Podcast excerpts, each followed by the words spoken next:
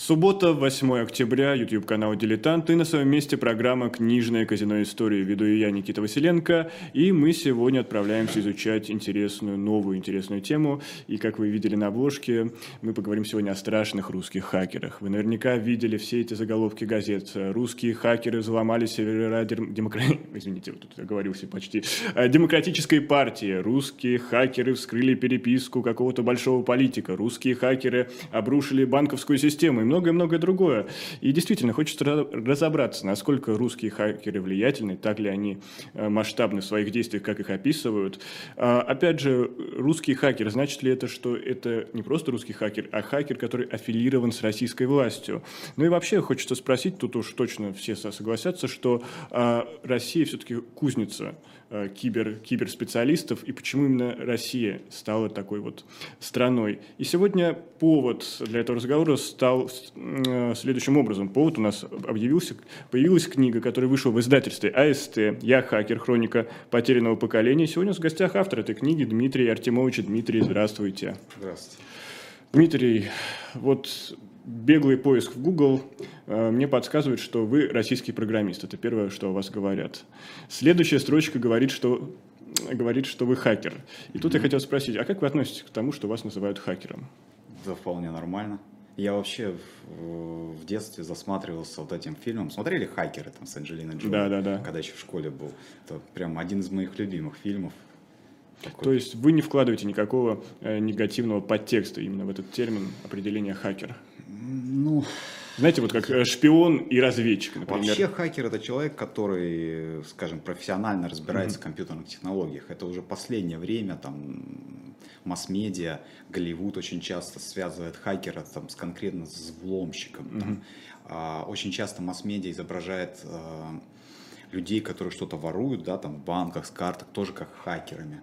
Ну, это тоже не совсем mm-hmm. правильный термин. То есть тот, кто ворует с карт, это кардер, это, mm-hmm. ну, это мошенник, по сути. Mm-hmm. Мошенник. Хакер это, это вообще пошло от слова хак, от английского слова mm-hmm. хак, врубаться. Тот, кто врубается в компьютерные технологии. Mm-hmm. И знаете, вот когда я читал вашу книгу, и вообще у меня сложился определенный ассоциативный ряд, что хакер – это своего рода пират, но пират в разных смыслах этого слова. То есть э, пират, который находится в таком вольном плавании по своему морю, океану. И э, с одной стороны есть своя тортуга, это форумы, где они между собой общаются, делятся каким-то опытом, но есть и некоторые корсары, которые находятся на службе государства. Насколько вот э, мое утверждение логично и соответствует действительно, что хакер – это своего рода такие такие вот пираты, которые воль, вольно определяющиеся, говоря старым языком. Я бы сказал, это, наверное, так сложилось в нашей mm-hmm. стране, что, скажем, мы, да, это какие-то вот такие вольно плавающие, потому что, ну, как вы заметили, название второе, которое там снизу после «Я хакер», «Хроника, Хроника потерянного, потерянного поколения», поколения, потому что, я бы сказал, это люди, которые потеряны здесь. То mm-hmm. есть у нас же было очень хорошее образование ну, на момент, когда я учился, я сейчас не, я сейчас не учусь, то есть я не могу оценивать, mm-hmm. как сейчас. Напомните, какие-то года были?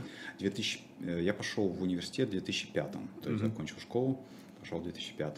Образование, он, действительно, у меня учили еще советские учителя, то есть у нас как бы с физикой, с э, математикой, у меня вообще всегда хорошо было, я в это понимал, просто как... Скажу так, у меня полкурса, кого я знал, тех mm-hmm. ребят, которые хорошо учились, они в Европе. Они уехали потому что в России не было перспектив.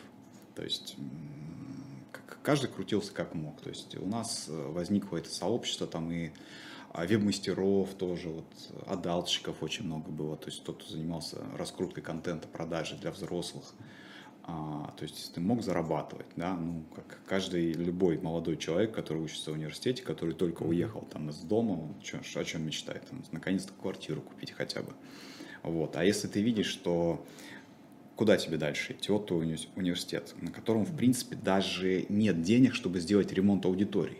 Да, а это один, я учился в СПБГУ. В один из ведущих из ведущих, Российской конечно. Федерации. У нас э, наша, я учился там на физика, mm-hmm. то есть наш э, физический факультет, он находился в отдельном кампусе, там за городом, в Петро, Петродворце.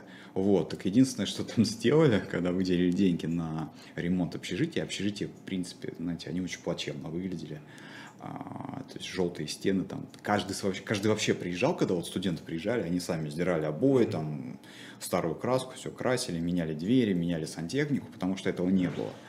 Вот. А, нам забор поставили на деньги выделенные. Ну, это же важно, то есть, чтобы была безопасность, сделали вход по картам, вот, пожалуйста.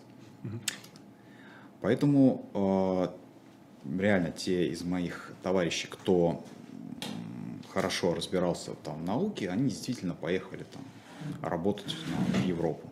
Вот. А я просто как-то, ну, когда живешь там на деньги, mm-hmm. которые тебе дают родители, хотелось заработать, да.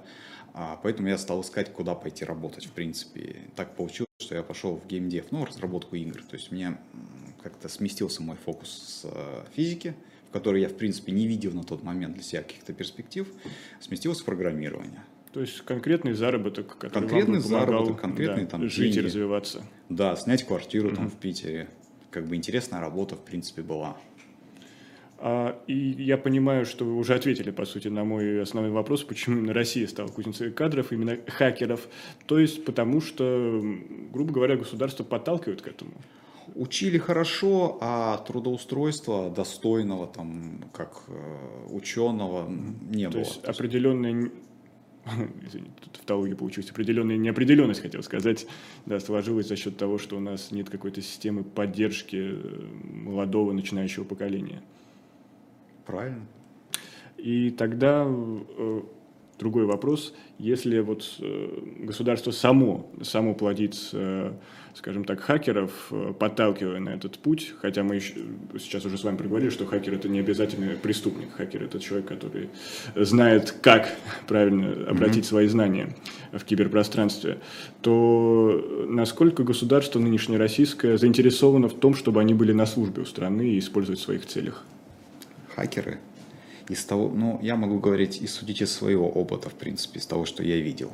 А меня подталкивали только, скажем, некоторые а, сотрудники, да, в, к сотрудничеству в личных корыстных интересах. Вот, вот единственное, что я сталкивался с этим два раза. Я сталкивался с этого времени, ну, там, 2000, получается, 12 год, там было уголовное дело – вот. И буквально вот полгода назад, 10 э, марта, mm-hmm. когда ни с того ни с сего ко мне просто вломились там вооруженные, ну, я не могу их по-другому назвать, отморозки. То есть пришли, пришел спецназ. Как мне заявили, я свидетель по уголовному делу. Вот ко мне ворвался спецназ, у меня там ребенок полтора года, они всех напугали. А по факту, что они сделали, это МВД, угу. Следственный департамент там, с газетного 4. По факту они просто ограбили меня. То есть э, забрали деньги, забрали технику, а, отвезли на допрос, говорят, говори как пароль от компьютера. Mm-hmm. Я говорю, зачем? Я не помню. Говорит, ну, ты не волнуйся. Всегда можно еще сказать 51 статья. Да, ты, ты не волнуйся. Если у тебя есть крипта, мы же ее не украдем. И тут я вспоминаю, как у меня из сейфа выгребли деньги у свидетеля, что является незаконным. То есть в российском по ОПК как бы забирать деньги у свидетеля вообще незаконно. То есть, а если мы говорим вообще про загнивающий Запад, да, то там, чтобы к свидетелю вломился спецназ с обыском, такого в принципе немыслимо. Вот. А, как я как я отправил там это, ну, точнее, мой юрист там два раза отправлял за эти 7 месяцев, отправлял следователю ходатайство, верните, пожалуйста, там деньги, что они же не признаны никаким вещественным доказательством, у вас ущерб по делу 240 тысяч, а вы изъяли там в разы больше, да, а следователь отказать, ну, какая, какие выводы я могу сделать? Ко мне пришли просто поживиться, то есть мы, ну, как, просто у меня похитили там деньги, мы, кстати, отправили еще заявление в прокуратуру на хищение наследователя. Но мне кажется, наша судебная система и наша прокуратура будет все равно их прикрывать. Здесь наши зрители просят напомнить, почему именно к вам такое пристальное э, внимание. Я, как понимаю, это связано с той историей, э, где была DDoS-атака на платежную систему Аэрофлота. То есть в какой-то степени это продолжение этого внимания силовых структур так скажем, вашей деятельности. Да, скажем так, э, в 2010 году, а, когда я занимался спамом вообще, mm-hmm. то есть мы были там с братом спамерами э, и всякими такими темами. Мы познакомились с неким человеком, его зовут там Павел Врублевский. Mm-hmm. Вот, это владелец э, на тот момент платежной системы Хронопей. Вокруг Хронопея крутилась, в принципе, вся вот эта тусовка веб-мастеров, э, спамеров и так далее. Потому что Хронопей обеспечивал прием платежей по картам для всякого рода серого бизнеса, там, для отдалщиков, для тех, кто продавал там Виагру американцам. То есть, э, скажем, тогда, в 2000-е годы, отстроилось очень много такого бизнеса, который использовал лазейки в законах. То есть, например, а, берем очень популярная тема была, которая была завалена все ящики, это индийская Виагра. Угу. То есть в чем ее смысл? А, в Америке Виагра, она там, ну и другие там препараты, она, во-первых, по рецептам, во-вторых, она очень дорогая. Там таблетка стоит, не знаю, там 30, 40, 50 баксов одна. Угу. А производится, естественно, все в Индии на тех же заводах в Индии. Но в Индии не действуют патенты, то есть у них законодательство такое, что позволяет производить абсолютно легально дженерики. Угу. То есть это то же самое, та же самая формула, то же самое действие препарата и, и тому подобное. И позволяют их продавать. И возникали, возникли такие магазины, да, в интернете магазины, где можно было купить индийскую виагру. То есть тут еще такой вопрос, а кто нарушает закон? То есть, э, в принципе, вы же, вы же представляете некую индийскую компанию, и вы продаете таблетку. Какая вам разница, кто ее куда везет? Есть некая такая серая зона. Серая зона, да, да. использования. И платежные системы позволяли принимать за это Visa, MasterCard, все это работало. А Хронопей как раз был вот этим центром, потому что не так много было угу. компаний, которые позволяли принимать платежи. И так мы познакомились с э, товарищем Врублевским. Вот, э, товарищ Врублевский, я бы сказал, мягко говоря, ну, его заносит очень часто, заносит. А поскольку вокруг хронопея а, постоянно крутилась вся вот эта вот э, ну, серая зона, так mm-hmm. скажем, серая, а к тому же еще и черная зона была. Например, хронопей процессил поддельный антивирус, mm-hmm. то, что называется Skyway пугалка. То есть вы, вам попадает некий вирус на компьютер, через, там, через день, два, три он выскакивает, изображает... И требует деньги. Нет, он изображает из себя антивирус, говорит, mm-hmm. проводит сканирование, говорит, mm-hmm. ох ты, у вас тут 100 вирусов на компьютере. Слушайте, ну я могу вас вылечить. Подписка стоит всего там 15 баксов в месяц. Вот. То есть Хронопей всем этим занимался. А, естественно, в Америке а, относительно темы русских хакеров построена целая индустрия. То есть а, американцы никогда не публикуют данные, сколько воруется у карт, с карт mm-hmm. у них в стране. А у них воруется намного, я считал, то есть если привести цифры, там в сотни раз больше, чем они вменили так называемым русским хакерам. Но они об этом молчат. Это дела не громкие, не интересные. Зато как бы угроза в виде русских хакеров, она интересная. Это же финансирование огромное. То есть целые спецслужбы будут работать. Они пытались, американцы, брать под контроль там платежные системы самые интересные. Там, то все. Как бы. И для них, по сути, скажем, Хронопей тоже представлял некий интерес. Вот. И вокруг Хронопея стало крутиться наше ФСБ. Угу. То есть подразделение ФСБ есть Центр информационной безопасности. Там люди стали крутиться. Вот, постоянно То есть есть. это было некое такое сотрудничество ФСБ и ФБР? Я бы не сказал, что это было сотрудничество. Ага. Слушайте дальше. Тем интереснее, да. Да, это, это интереснее. А товарищ Рублевский его очень сильно заносил. Он решил, что он сейчас ФСБ, извините меня, нагнет.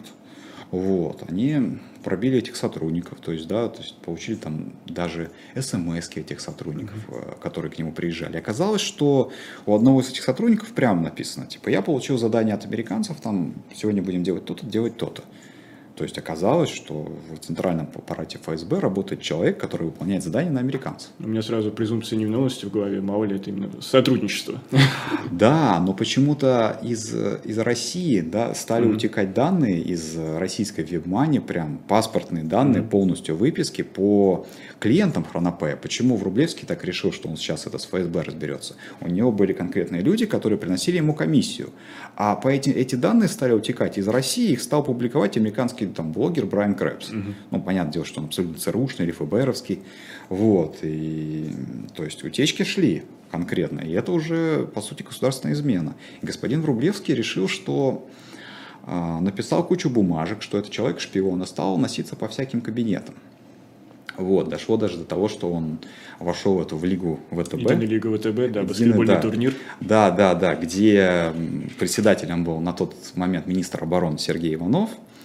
Ну, как оказалось, э, лиги не хватает денег на финансирование. В итоге Врублевский, как на понтах, говорит, да, у нас там это, бюджетов хватает, давайте, сколько вам нужно? Иванов говорит, миллион долларов.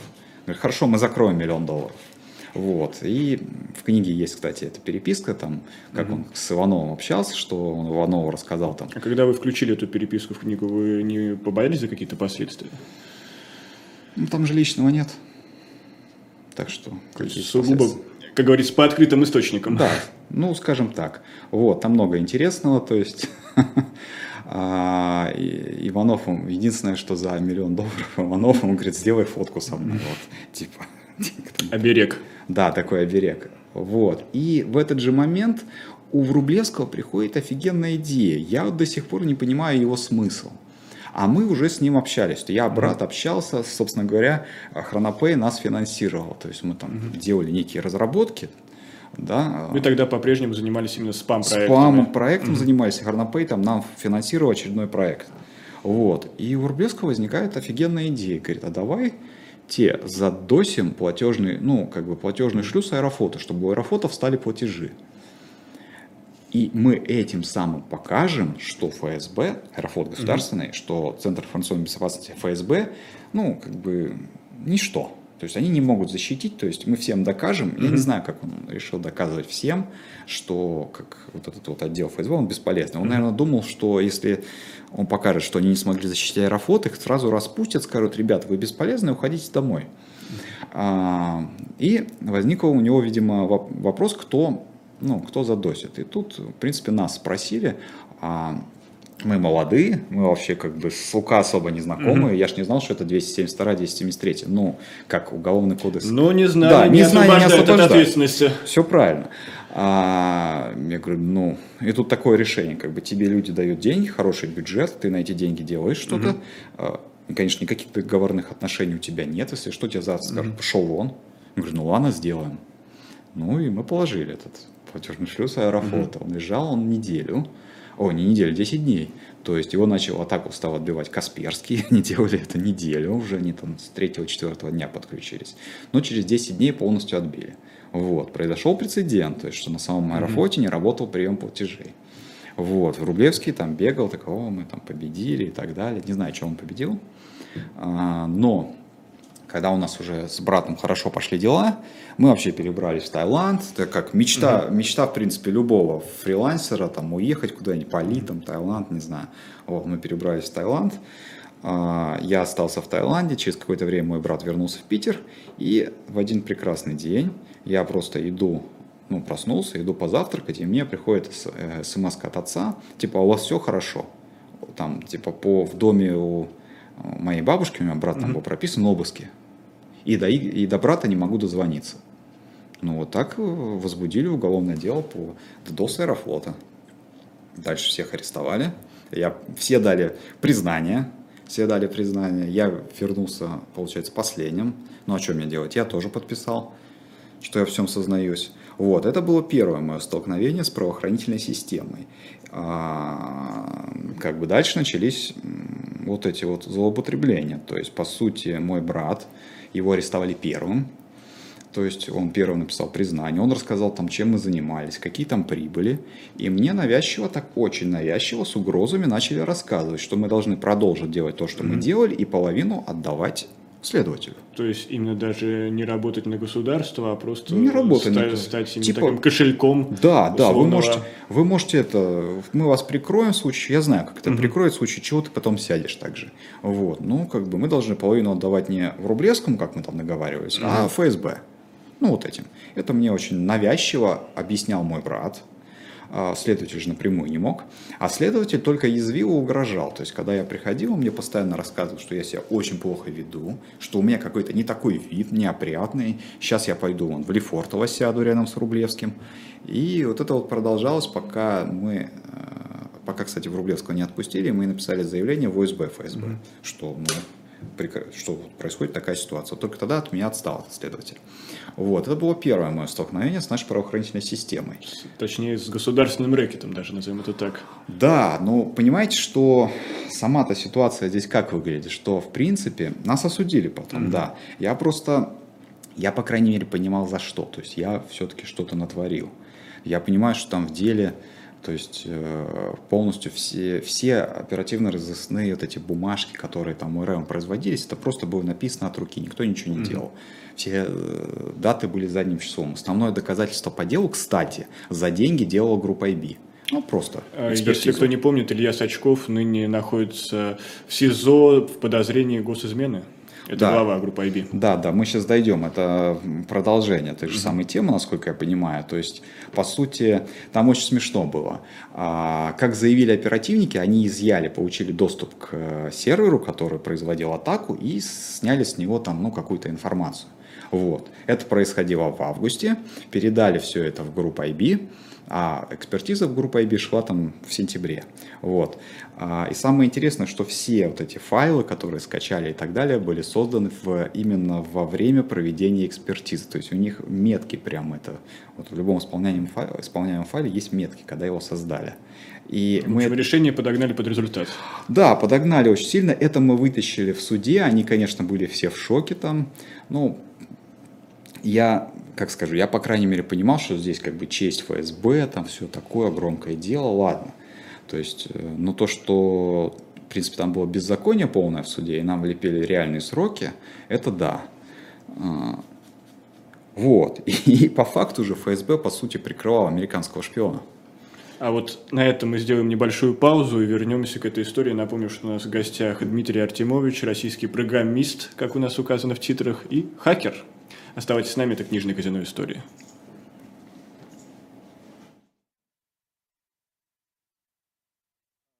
Мне тут э, подают сигнал, что э, сейчас мы еще прервемся. Я, кстати, напомню, э, что, помимо прочего, вы можете найти книгу, которую я держу сейчас в руках, в shop.diletant.media. И самое главное, с автографом Дмитрия. И это, скажу я вам, во-первых, интересное чтение, во-вторых, хороший подарок. Я всегда люблю дарить своим друзьям книги за подписью и автографом. А сейчас небольшой перерыв.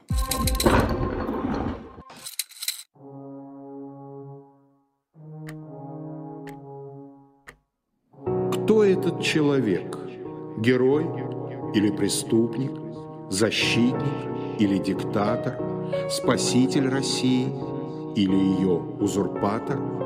Вся жизнь Александра Колчака, его юность, его любовь, его гражданский долг на страницах графического романа «Спасти адмирала Колчака».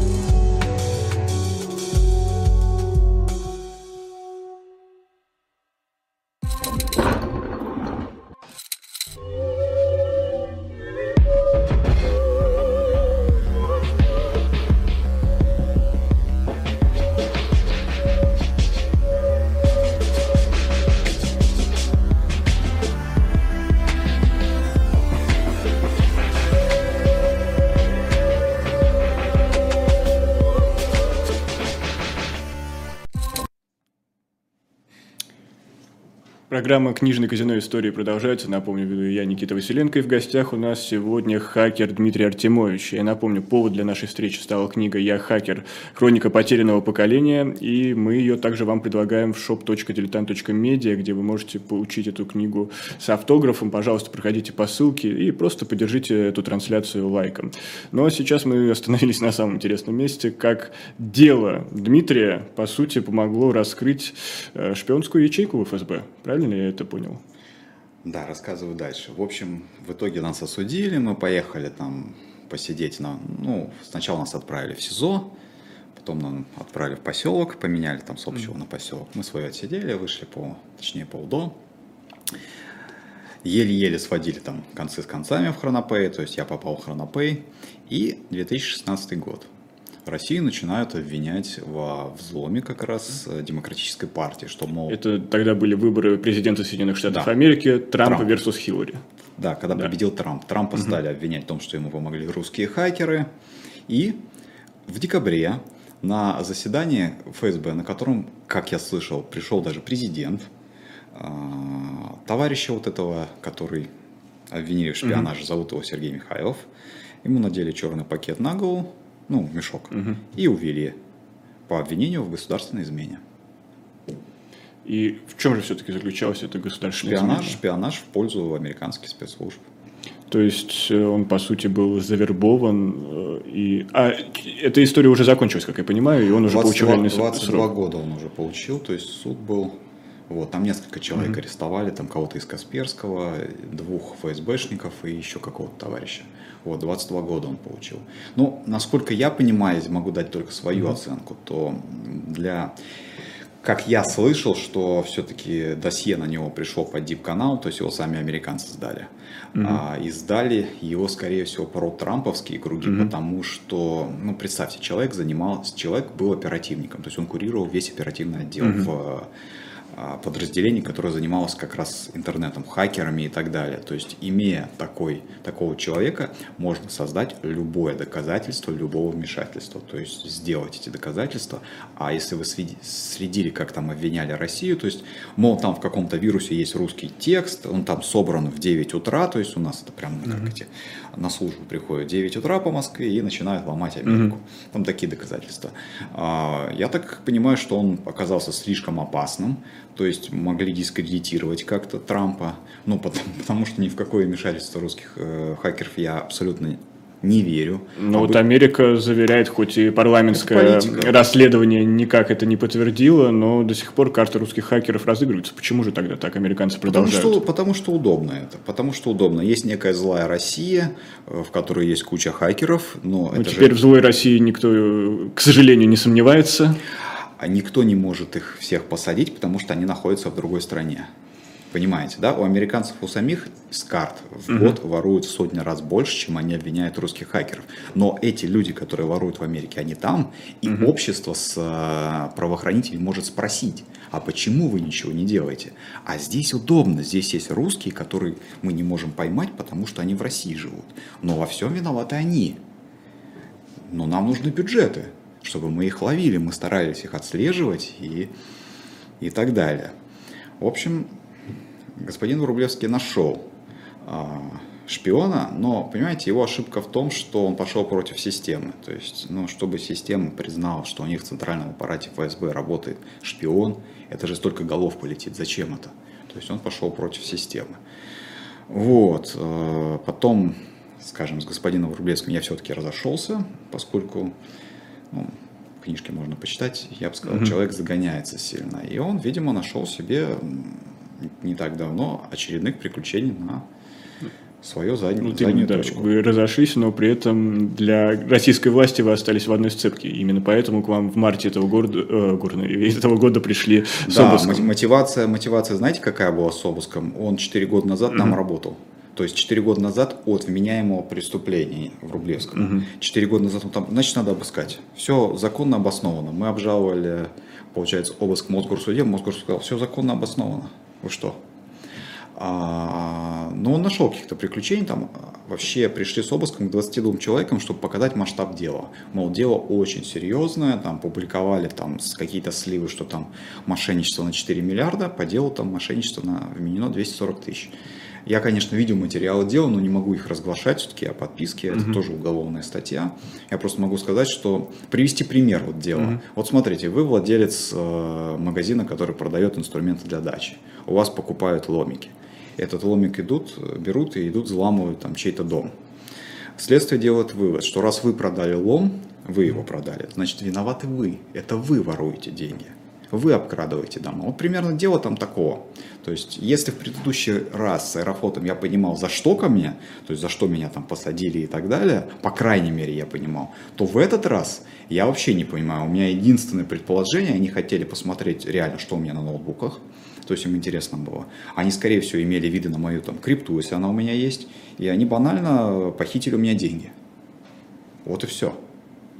И тут у меня есть вопрос который, наверное, есть и у наших зрителей. Почему вы до сих пор в России? Хороший вопрос. Тем более Я... сейчас, когда идет массовый исход по другим причинам. Вы знаете... А, Насколько вы себя чувствуете в безопасности? После того, как ко мне пришли, я не чувствую себя в безопасности абсолютно. Если вы хотите спросить по поводу того, что происходит сейчас, ну, у меня много друзей, кстати, которые именно с Донбасса и так далее, украинцы. Ну, я знаю, что там действительно это происходило. То есть э, у меня никакого-то негатива к тому, что сейчас действует Россия, нет. Я наоборот считаю, что для страны, и даже не только для нашей страны, для стран СНГ это очень хороший, знаете, ну, повод, в принципе, сделать что-то свое, наконец-то перестать покупать, там, не знаю, все иностранное, там, запустить свое производство. То есть реально, как бы, ситуация ну, она располагает к этому. Но для этого как бы есть некоторые но, которые мешают. Вот одно, первое самое но в России прессуют коммерсов. Угу. То есть предприниматели к ним приходят и их сажают. Вот по сути в Рублевского, в Рублевского менили же 159-ю. Да, по 159 есть распоряжение президента не сажать. Да, но чтобы его посадить, ему добавили 158. Он не только смошенничал в интернете, там, если посмотрите, у него дело о мошенничестве, но он еще и украл, поэтому это еще 158, поэтому его посадить. А, по сути, если вот наше, скажем, руководство страны хочет, чтобы здесь росла экономика, чтобы здесь были предприниматели, которые не уезжали постоянно, то как бы обеспечьте там выполнение банальных их, ну, моих там прав, да, то есть мои права, например, в марте и до сих пор мы уже подали пятое обжалование действий следователя. То есть следователь банально отказывается вернуть то, что он забрал. То, что он забрал, не признано вещественными доказательствами, он просто отказывается это вернуть. Э, суд принял только с пятого раза, когда уже мы там все пороги оббили у этого суда. Знаете, что суд писал, почему не принимал? Говорил, ну вы же какой-то свидетель просто, вы же не участник уголовного дела. Зачем вам ваши деньги? Зачем? Представляете мотивировка суда в отказе принять к производству жалобу? Ну, тут еще есть определенный, конечно, контекст, что сейчас не осталось независимых СМИ, которые обратили бы внимание на и текущую СМИ, ситуацию. И про, про независимые суды и, не знаю, там какие-то другие, э, в том числе и правоохранительные органы, тут уже вообще речи не идет, но раньше хотя бы можно было бы обратить внимание общественности, а теперь это на фоне тем более тех трагедий, которые сейчас происходят, э, это кажется таким мелким э, пшиком. Но есть у меня еще один вопрос по поводу... А я до конца-то не ответил. Но вообще сейчас, да. если ситуация не поменяется здесь, то, наверное, все-таки уеду. Угу. Ну вот э, я вспомнил сейчас, пока вы рассказывали, искал пост э, Павла Дурова, он аж от 11 марта 2014 года, mm-hmm. цитирую В последние месяцы все более модной становится тема иммиграции из России. Напомню, он в 2014 году говорил. Mm-hmm. Это, наверное, на фоне событий, связанных с Крымом. А по обыкновению пойду против тренда и публикую 7 причин оставаться в России. Среди причин он перечисляет э, талантливые люди, природные богатства, красивые люди, свобода самовыражения, э, так, культурное богатство, низкие Свобода. налоги и потенциал развития. Свобода самовыражения. Вот это на 2014 год так писал Павел Дуров, это скриншот из его странички ВКонтакте, mm-hmm. еще ВКонтакте подчеркну. А, сейчас ситуация сильно изменилась. Вообще человеку, который работает в IT-отрасли, э, насколько безопасно находиться в России, насколько перспективно? Ну, скажем так, Дуров, я бы все-таки сказал, что он человек системы, поэтому понятно, как он будет отвечать. А IT, ну, у нас как? У нас IT-рынок, вот, который был, то есть IT, айтишники, которые жили. У нас есть госсектор, да, где, в принципе, уже все раздельно. Все госконтракты разделены. Там есть Ростелеком, который пилит mm-hmm. эти госуслуги, всякие приложения «Стоп-коронавирус», которые и тому подобное. А весь остальной сегмент работал на Запад. То есть, как такового в России IT-рынка, он очень mm-hmm. маленький. Здесь очень мало услуг. Но есть один NES, который всем нужен хорошо. Ну, я знаю, насколько у них еще свой язык программирования, они такой узкопрофильный есть... Смотрите, есть Яндекс, есть угу. Контакт, но по большому счету Яндекс и Контакт я бы не назвал это какими-то особо рыночными продуктами. Ну, то есть это инфраструктура безопасности страны. То есть если вам ну, смотрите, нас заблокировали зарубежные соцсети, mm-hmm. у нас остались наши соцсети. То есть это контроль. Контроль над тем, кто что пишет, кто что публикует.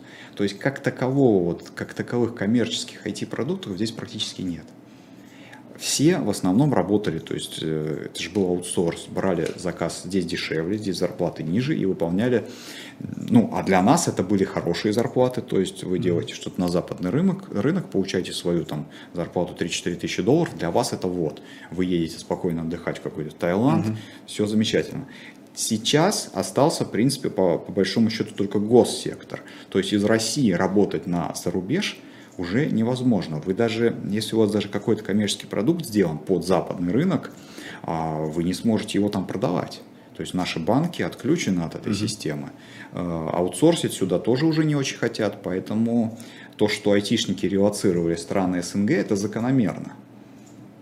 А, кроме того, есть те люди, которые говорят, я остаюсь ровно потому, что, что мои коллеги по отрасли уехали, значит, здесь для меня будет больше возможностей открыто. Согласны ли вы с этим утверждением? В госсекторах, ну да, конечно, будет, потому что дефицит IT-специалистов есть. Но, опять же, исходя из вашей истории, даже если это какая-то такая рутинная работа, насколько велика вероятность, что государство просто может э, повернуть правила игры и как-то, не найду нужное слово, ну, кинуть, что ли. А у нас государство, в принципе, если вы заметили, как нам говорили, карантина не будет, карантин был, мобилизации не будет, мобилизации. Здесь меняется все вот так вот. Вчера говорят одно, сегодня делают другое. Все может поменяться. А, Дмитрий, будем, будем наблюдать, как говорит наш главный редактор, в прошлом главный редактор «Эхо Москвы», а, потому что действительно ситуация развивается очень стремительно и неясно не до сих пор, что с нами будет. Но для тех, а, кто хочет понять, чем жила Россия последние 10 лет, потому что здесь действительно хроника потерянного поколения, это поколение не только Дмитрия, но и моего, я признаюсь, э, чуть помладше буду, то вот здесь, в этой книге, буквально пересказана история России последних 15 лет, и к сожалению, она не очень, не очень добра по отношению э, к нам, простым россиянам. Но и напомню, что эту книгу можно приобрести в shop.diletant.media. Дмитрий, спасибо, что нашли время для нас. А сейчас мы будем э, передавать слово нашу постоянную рубрику Николаю Александрову в книжечках. И скоро он совсем появится. А, кроме того, я хотел напомнить, что в shop.diletant.media для вас также доступны и другие книги. И помимо прочего, свежий номер журнала «Дилетант». Э, за моей спиной вы можете видеть афишу, посвящен э, Корейской войне. И вот я вижу уже, Николай э, врывается к нам в эфир. Николай, слышите ли вы меня? Москва да, приветствует. Да, да, добрый день. Привет. Да, рад услышаться. У нас э, заготовлено все для очередного обзора книжечек. Пожалуйста, Николай, вам слово. Э, сегодня будет акцент э, на исторические книги. Э, просто потому, что ну, действительно вышло несколько книг, которые, с моей точки зрения, заслуживают всяческого внимания. И начну я с тома, который вышел в издательстве «Калибре» азбука «Аттикус». Это очередной том истории Питера Акройда. Заключительный его том «Новая эпоха» от конца викторианской эпохи до начала третьего тысячелетия. Но, в принципе, о Питере Акройде я довольно много говорил. И еще раз напомню, что а, его ну, книжки э, Темза «Вечная река», биография Лондона, не говоря уже о многочисленных книгах э, биографического характера, они всем хорошо известны. И Петр Акройд, э, он счастливо соединяет в себе писателя и историка. А, иными словами, он достаточно пунктуален и точен в деталях, и э, его, э, собственно, э, исторический взгляд сам по себе интересен, но плюс к тому он замечательный писатель. Ну, а эта книга, которая, ну, собственно, начинается с начала 20 века, 1902 год, начало повествования, а завершается уже третьим тысячелетием, любопытно, с моей точки зрения, еще и потому, что Питер Акруид все-таки обращался раньше к классическим эпохам достаточно хорошо известным и опирался, в общем, на многочисленные источники, которые у него были. И в истории нового времени, вплоть до 19 века, он чувствует себя достаточно комфортно. А эта книга любопытна тем, что э, здесь Питер Акроид обращается к современности. И э, так или иначе рассказывает о событиях, которые э, для нас еще достаточно близки, а иногда совсем близки. Ну и понятно, что эта книга, если вы посмотрите на обложку, которая вышла э, с портретом Елизаветы, да, она тем более э, сейчас актуальна и будет по-другому читаться как раз в связи со смертью Елизаветы. Еще одна книжка, вышедшая в этом же издательстве, тоже достаточно любопытна, но с совершенно иной точки зрения. Это история Соединенных Штатов Америки. А, понятно, что сама по себе история Соединенных Штатов Америки, а, ну, огромная совершенно тема, и книжек а, на эту тему выходило довольно много, но в данном случае речь идет о книге Андре Муруа. Я думаю, что имя Андре Муруа достаточно хорошо известно, ну, хотя бы тем, кто интересовался французской литературой 20 века, и Андре Муруа, конечно, у нас известен прежде всего как автор биографий Дюма, Бальзака, Виктора Гюго, ну и плюс к тому, как писатель, автор совершенно замечательных новелл. Э, и в 70-е и 80-е годы прошлого века теперь уже Андре Муруа был одним из самых популярных французских современных авторов. Его довольно много э, издавали. И, кстати говоря, его популярность вот несколько э, менее ощутимый именно сегодня. Но он действительно был в большей степени известен как писатель-биограф. В этом смысле он такой французский аналог Питера Акройда. Хотя, как мне кажется, Акройд гораздо более, гораздо более фундаментален. И тем более любопытно это знакомство с Андре Мура в меньшей степени писателем, а в большей степени историком. А, еще один английский автор. Это уже издательство «Центр Полиграф». И э, любопытно здесь много. И сам автор, и э, э, герой, которому книга этого автора посвящена.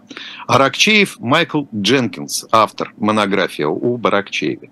А, почему, с моей точки зрения, это любопытно? А, ну, понятно, что об Аракчееве написано довольно много. Понятно, что эта фигура со школьных учебников во многом э, овеяна мифологией, и в нашем сознании э, Аракчеев, э, Алексей Андреевич Аракчеев в первую очередь чиновник, да, э, создатель военных поселений и фигура э, многократно сатирически описанная множеством самых разных людей, начиная от Александра Сергеевича Пушкина. Но понятно, что вот эта деятельность Аракчеева затемняет другую сторону его государственной и военной деятельности. А, он все-таки был боевым генералом и довольно много чего сделал. Но одна, э, одна из э, э, вещей, которая, кстати, в военном отношении очень сильно повлияла на российскую армию, это легкая конная артиллерия. Аркчеев, в общем, был, по сути дела, создателем этой легкой конной артиллерии. Ну, а Дженкинс обратился к Аракчееву тоже, в общем, наверное, не случайно. Во-первых, он сын британского византолога Ромели Дженкинс. И поначалу Майкл Дженкинс, э, окончив э, Кембриджский университет, э, в 1959 году начал дипломатическую карьеру. Он был дипломатом. Причем он занимал разные дипломатические посты, очень высокие, и в США, и в Голландии. Но кроме этого он приезжал в Россию. И э, именно в России, собственно, он и начал свое исследование Аракчеева – Э, и э, впервые, собственно, его книжка была опубликована в 1969 году. И одна из задач, которую ставил перед собой Дженкинс, э, это как раз развеять мифы, предубеждения, устоявшиеся стереотипные представления о, об Алексее Андреевиче Аракчеве. С моей точки зрения, весьма, весьма любопытная книга, хотя бы потому, что это, с одной стороны, сторонний взгляд, но именно эта сторонность, отстраненность автора, э, она э, в каком-то смысле оказывается залогом а, объективности, или, во всяком случае, взвешенного изучения биографии э, Алексея Андреевича Аракчеева. Движемся дальше по истории 19 столетия. А, и еще один замечательный автор, с моей точки зрения, Э, это Семен Ашхарумов.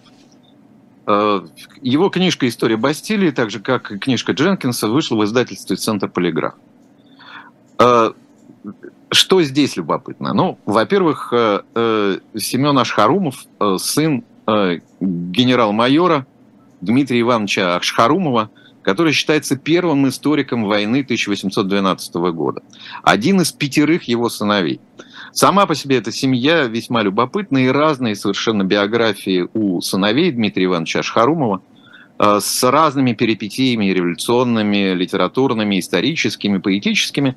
Э, в этом смысле Семен Дмитриевич может быть наиболее скромный из всех э, сыновей Дмитрия Ивановича.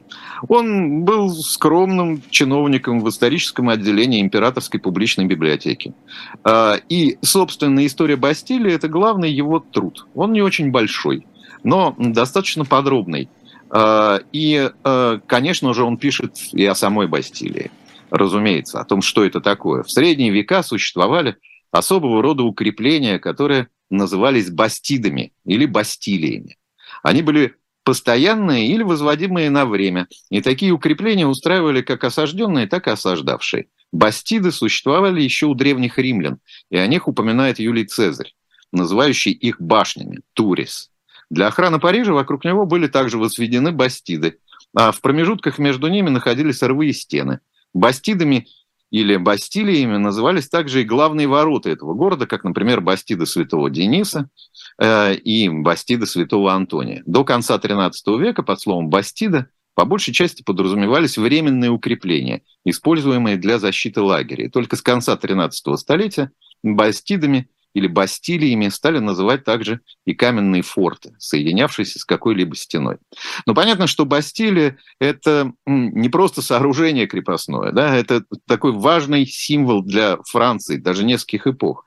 И поэтому, а, когда Шхарумов обращается к Бастилии, а, разумеется, он в первую очередь обращает внимание на а, Бастилию как на крепости, как на тюрьму. И поэтому книжка его построена как ряд историй, связанных в первую очередь с узниками Бастилии.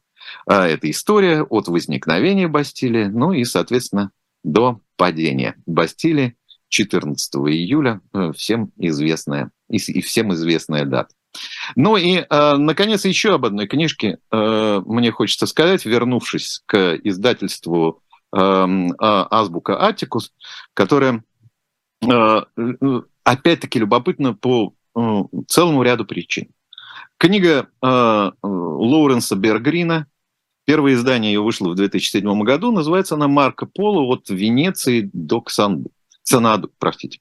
А, э, действительно, э, э, это очередное, я бы сказал, обращение о Марко Поло, э, к Марко Поло, э, к фигуре Марко Поло, который последнее время становится Э, достаточно популярным. Ну, может быть, из-за экранизации. Появилось за последнее время довольно книж... много книжек ему посвященных. И э, книга э, Бергрина э, это, в общем, такое фундаментальное исследование. Фундаментальное исследование не только биографии Марка Пола, но и целой эпохи. Поэтому помимо э, Марка Пола он обращается эм, Э, к э, самым разным фигурам, францисканским монахам, которые путешествовали до Марко Поло. Эти описания о Монголии, Китае, которые э, собственно, с которыми знакомился сам Марко Поло, который писал не, не только опираясь на собственные впечатления да, и на собственное путешествие, но и на те исторические хроники, на те описания, которые существовали до него. И действительно, сама, собственно, эпоха и сама фигура Марко Поло, и, и, и сам его труд, повлиявший на, на целые поколения, да, и который, по сути дела, открывал для многих культуры Индии, э, племен Азии, э, э, взгляд его на Армению и другие страны, конечно же, все это повлияло просто на, на последующие отношения с Востоком. И Э, действительно, это история, которая начинается с конца, со второй половины XIII века, которая связана со множеством самых разных легенд и представлений. Э, ну, напомню о пресвитере Иоанне, например, да, и венецианские и португальские мореплаватели так или иначе опирались на этот миф, э, мир, да, на христианскую страну в центре азиатского мусульманского мира. А, э, э, Все это привлекает внимание и самого автора, и, разумеется, он всего этого касается. И еще одна очень важная особенность этой книги, потому что я сказал, что это, с одной стороны, исследование целой эпохи. С другой стороны, конечно же, это исследование увлекательной биографии самого Марка Пола. Но, наконец, с третьей стороны, это просто, а, если угодно, такой исторический травелог. А, то есть автор соединяет в этой книжке самые разные жанры, и поэтому она получается такой многогранной и многоплановой. А, здесь, разумеется, исторические события, и сам Марко Поло, но и плюс к тому путевые впечатления и представления, то, то, как менялось представление об этом загадочном, таинственном восточном мире, которое э, опирается еще и э, на реальные впечатления самого автора. Вот это такое, я бы сказал, многостороннее погружение в этот мир, э, благодаря этой книжке, э, он э, действительно открывается для читателя Э, самых, самых разных самых разных сторон. Вот, пожалуй, эти книги, о которых я э, хотел сказать. Э, еще об одной книжке я, наверное, скажу в следующий раз, просто она совершенно другая. Э, я просто ее анонсирую. Другая, э, потому что она выходит, с одной стороны, она связана, конечно, с историей, но э, с другой стороны, она просто затрагивает совершенно совершенно иную тему. А, это книга Дмитрия Мачинского, которая вышла в издательстве Ивана Лимбаха. А, и почему хочется о ней поговорить более подробно? Э, в нее вошли э, э, она называется «От Пушкина до Цветаевой», статьи с русской литературе. Но здесь важна сама фигура Дмитрия Алексеевича Мачинского, который был необыкновенно важен для э, Петербурга э, конца 20-го, начала 21-го столетия. Его многие знают как лектора. И вот в следующий раз об этой э, замечательной книге э, и о самом э, Дмитрии Алексеевиче Мачинском я, наверное, э, расскажу, потому что это, правда, вот такой культурный петербургский э, феномен. Ну, а сегодня на этом все рубрикой книжечки. И сейчас было еще небольшое такое световое шоу с затмением на фоне окна. За него тоже отдельное спасибо. Но я напомню, что это была программа «Книжное казино История». У нас сегодня был в гостях Дмитрий Артемович, э, Николай Александров со своей рубрикой «Книжечки». Ну и я, Никита Василенко. Прощаемся до следующей субботы. Всего вам доброго.